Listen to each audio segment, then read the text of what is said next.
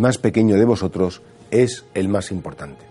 Claro, a Jesús le preguntan, ¿y quién es el que tiene más valor? ¿Quién es el que Dios cree que es más...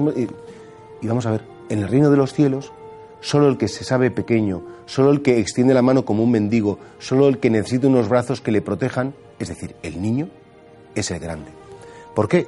Porque el misterio de la fe o, el ser cristianos no es tanto esa capacidad de hacer cosas buenas, ¿no? El grande es el misionero que se va a la selva, o el grande es el papa que proclama grandes verdades, o el sacerdote que, que hace unas homilías, o que... No.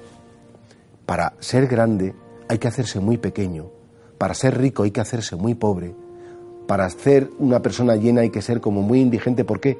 Porque lo que nos hace grande es nuestra capacidad de recibir el amor. ¿Qué es lo que tiene un niño? Un niño se deja querer, se deja chuchar, se deja abrazar. Un niño, es más, provoca en los demás toda esa ternura, toda esa capacidad de, proteger, de... Pues claro que sí. Y nosotros si somos niños, espiritualmente hablando, seremos capaces de dejar que todo el amor de Dios suceda en nosotros. No es más grande el que más cosas hace, sino que es más grande el que más amor recibe, el que se sabe más amado.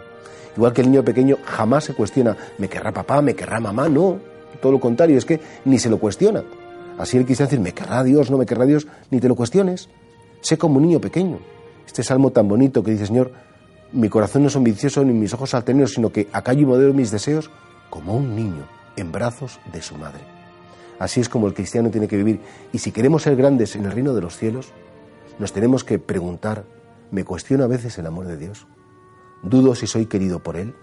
¿O realmente descanso?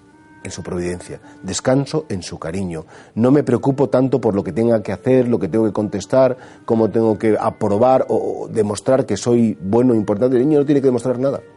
El niño si se equivoca, pues deja que le corrijan hasta que aprenda. El niño si llora, pues, pues se deja acariciar y sosegar por su madre.